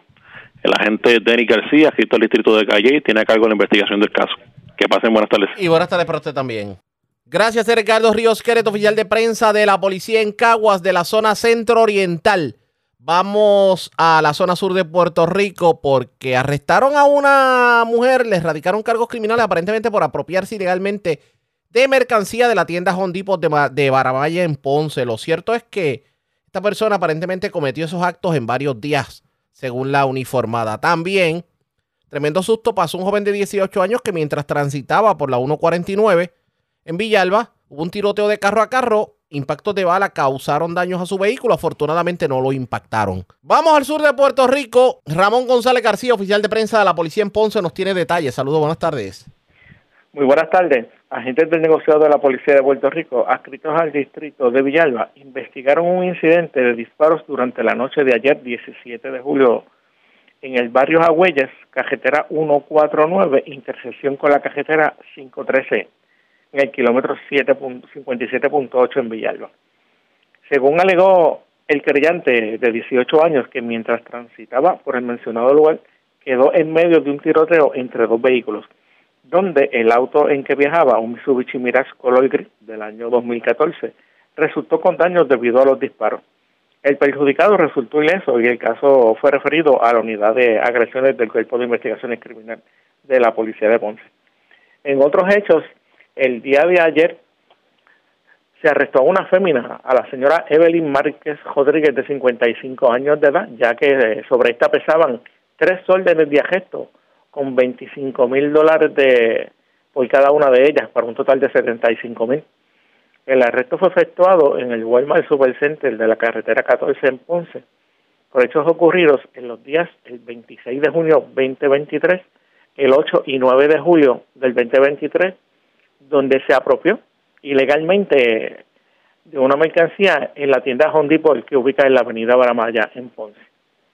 El eh, arresto fue efectuado por el agente López Pérez en cooperación con otros agentes de la uniformada. Estamos en espera de que la erradicación por esas órdenes de arresto. Gracias por la información. Buenas tardes. Buenas tardes. Era Ramón González, oficial de prensa de la policía en la zona de Ponce. Vamos a cambiar de tema porque usted se preguntará qué está pasando últimamente con el COVID. ¿Por qué también se están dando tantos casos de eh, influenza e inclusive dengue?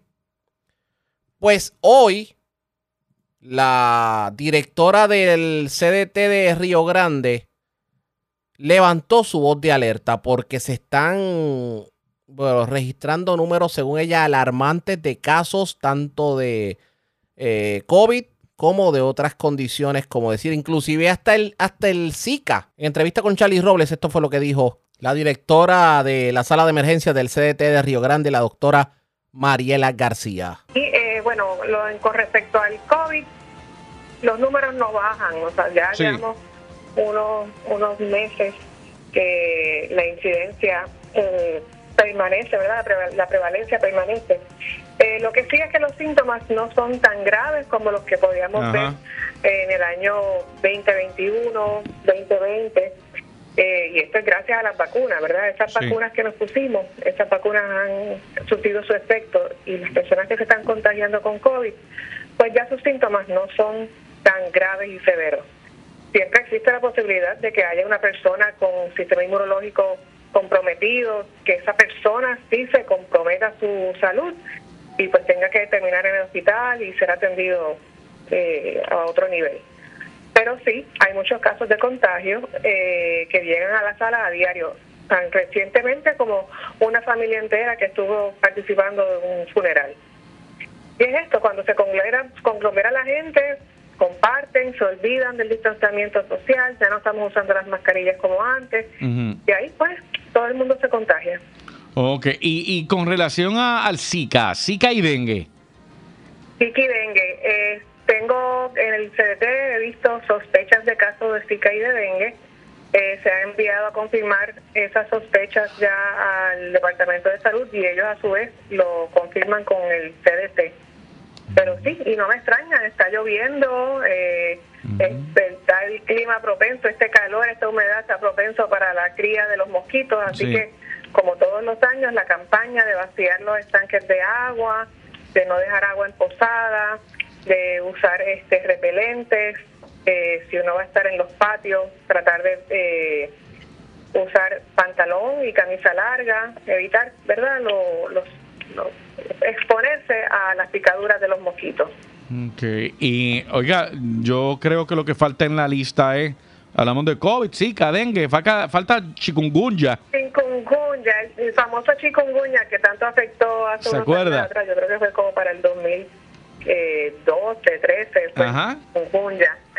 la, la, esa fiebre del chikungunya, ese dolor en las articulaciones tan severo que ponía a la gente que no dejaban ni moverse ni pararse, ese dolor tan severo pues eso todavía no he visto pacientes. Sí he visto a la gente con el rash característico del Zika y los síntomas y también con las petequias características del, del dengue.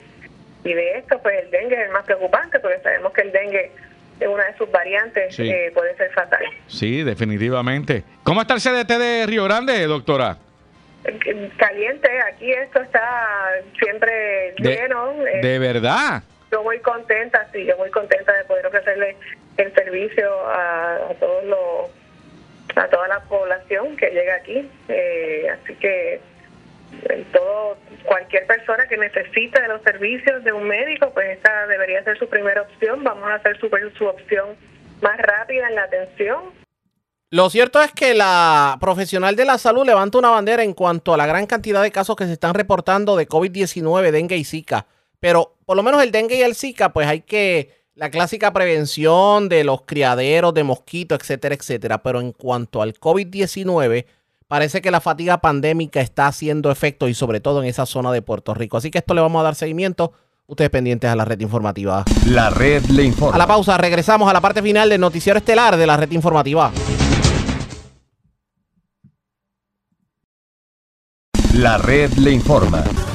Bueno, señores, regresamos esta vez a la parte final del noticiero estelar de la red informativa de Puerto Rico.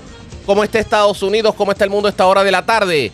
Vamos con DN, nos tienen un resumen completo sobre lo más importante acontecido en el ámbito nacional e internacional. Las sofocantes temperaturas sin precedentes de este verano se están apoderando de tres continentes a medida que abrazan grandes extensiones de Estados Unidos, Asia y Europa. 100 millones de residentes de Estados Unidos permanecen bajo avisos de calor extremo, donde se pronosticaron esta semana condiciones peligrosas para el sur y el suroeste del país y el sur del estado de Florida. En el estado de Arizona, una ola de calor implacable va camino de romper el récord anterior de 18 días consecutivos de temperaturas máximas de más de 43 grados Celsius en la ciudad de Phoenix. Entre las personas que corren mayor riesgo se encuentran las que trabajan al aire libre, como los trabajadores de la construcción y las personas en situación de calle.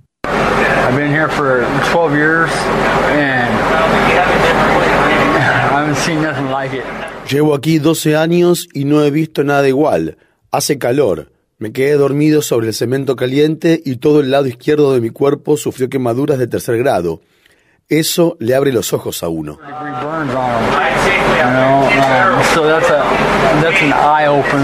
Por su parte, Europa podría registrar su día más caluroso en las islas italianas de Sicilia y Cerdeña. Durante el fin de semana, las autoridades italianas emitieron una alerta roja de riesgo extremo para la salud en 16 ciudades, incluidas Roma y Florencia. En un intento por refrescarse, los italianos acudieron en masa a lagos y playas. Eh, esto no es normal. No recuerdo haber experimentado un calor tan intenso, especialmente en esta época del año. En este periodo, sobre todo. En el norte de Siria, las personas desplazadas describen las condiciones en los campamentos como si estuvieran viviendo en un horno. Los menores y las personas de edad avanzada, quienes se encuentran entre los más vulnerables, tienen pocas opciones de alivio en medio de un calor que ronda los 42 grados Celsius. Mientras tanto, China acaba de registrar su temperatura más alta jamás conocida, luego de que el termómetro alcanzara los 52,2 grados Celsius, superando el récord anterior en 1,6 grados. En Corea del Sur, al menos 40 personas han muerto luego de que el país experimentara varios días de lluvias torrenciales e inundaciones. 12 personas murieron cuando 16 vehículos, incluido un autobús, quedaron atrapados bajo el agua en un túnel de la ciudad de Chonghu después de que colapsara el dique de un río. Los afligidos residentes del área criticaron la respuesta de las autoridades ante el desastre. Siento como si esto me hubiera pasado a mí, siento que he muerto. Las autoridades deberían haber restringido el acceso al túnel con anticipación. La respuesta a esta catástrofe por parte de las autoridades fue deficiente.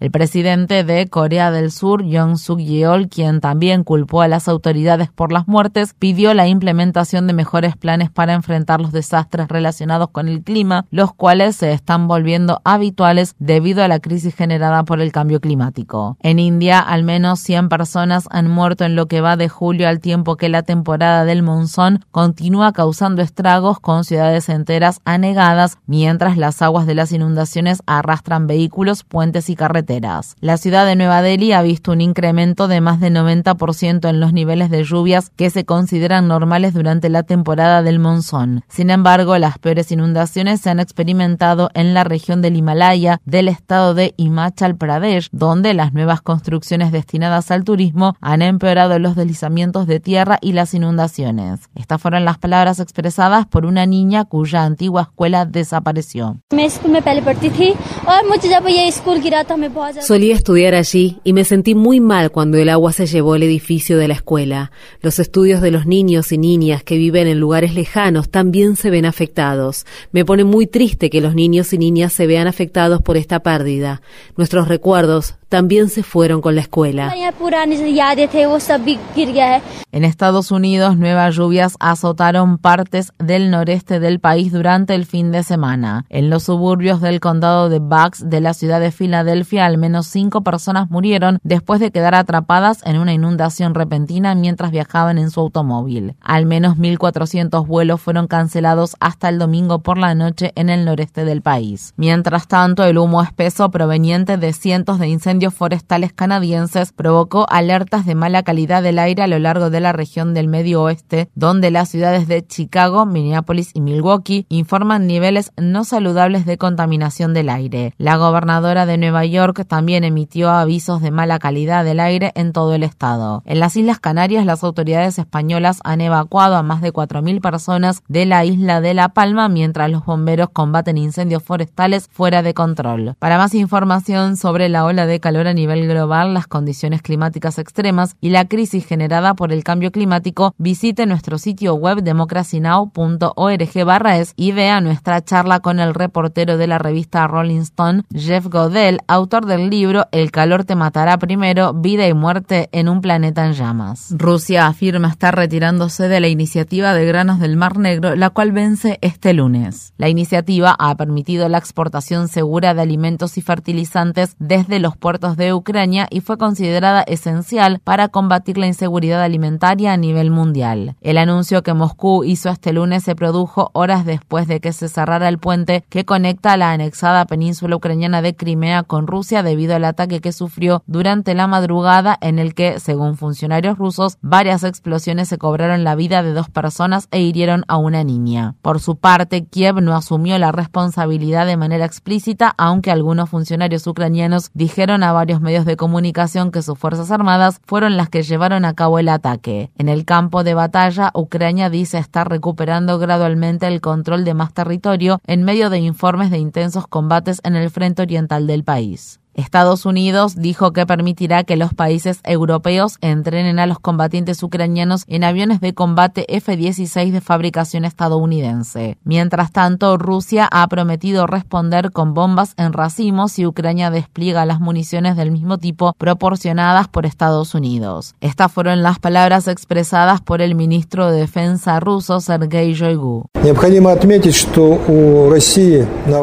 Quiero aclarar que Rusia tiene bombas en para todas las ocasiones. Las nuestras son más efectivas y variadas que las estadounidenses.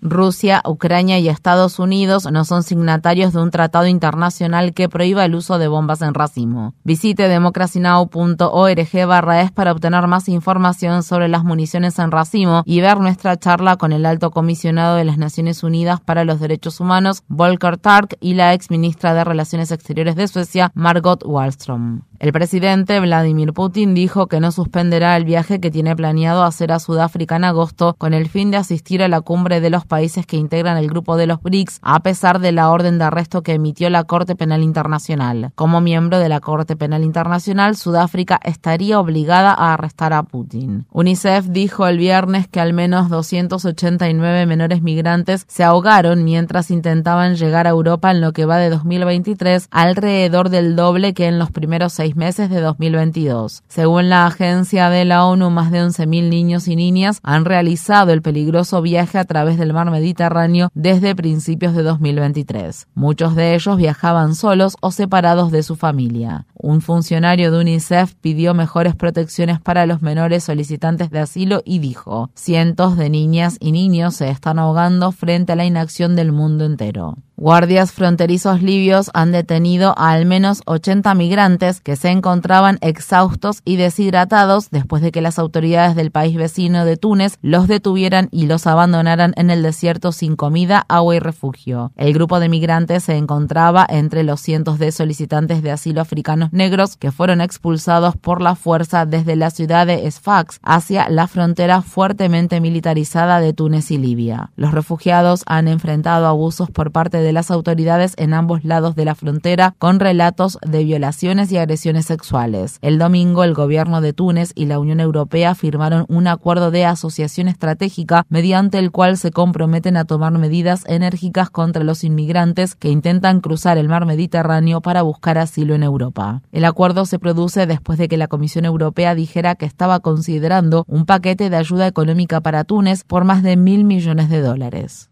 En el estado de Veracruz, las autoridades mexicanas detuvieron este fin de semana a más de 500 solicitantes de asilo, al tiempo que el gobierno de dicho país intensifica la represión contra los migrantes que intentan llegar a la frontera con Estados Unidos. Más de 200 personas, incluidos niños y niñas, fueron encontradas en un tráiler abandonado, muchas de las cuales presentaban síntomas de deshidratación severa. Al menos seis personas fueron detenidas por su papel en el traslado de los cientos de migrantes, quienes provenían mayoritariamente de América Central y Cuba. Las estrictas políticas de inmigración de México y Estados Unidos han obligado a los solicitantes de asilo a depender de los contrabandistas y a tomar rutas mortales para llegar al país norteamericano. En México, un periodista fue asesinado a tiros el sábado en el estado de Guerrero. Nelson Matus era el director de un medio de comunicación local que había informado sobre el empeoramiento de la violencia en la región. Matus, quien había sobrevivido a otros dos intentos de asesinato, incluido uno en 2019, fue alcanzado por disparos mientras se encontraba sentado dentro de su auto en el estacionamiento de una tienda de la ciudad de Acapulco. La llamada Policía de la Moral de Irán reanudó el patrullaje de las calles del país por primera vez desde la muerte de Masa Amini, una mujer kurda de 22 años que murió en septiembre de 2022 mientras estaba bajo su custodia. Dicha policía había dejado de patrullar las calles de Irán tras la muerte de Amini, la cual desencadenó protestas masivas en todo el país. La medida se produce mientras las autoridades iraníes están intensificando los esfuerzos para arrestar a las mujeres que, según ellos, violan el estricto código de vestimenta que exige el uso del hijab. Estas fueron las palabras expresadas por una estudiante iraní de la ciudad de Teherán.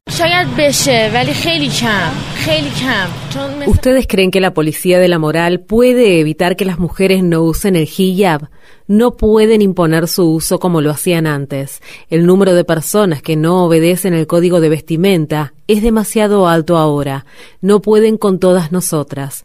El último recurso que tienen es usar la violencia y la fuerza contra nosotras.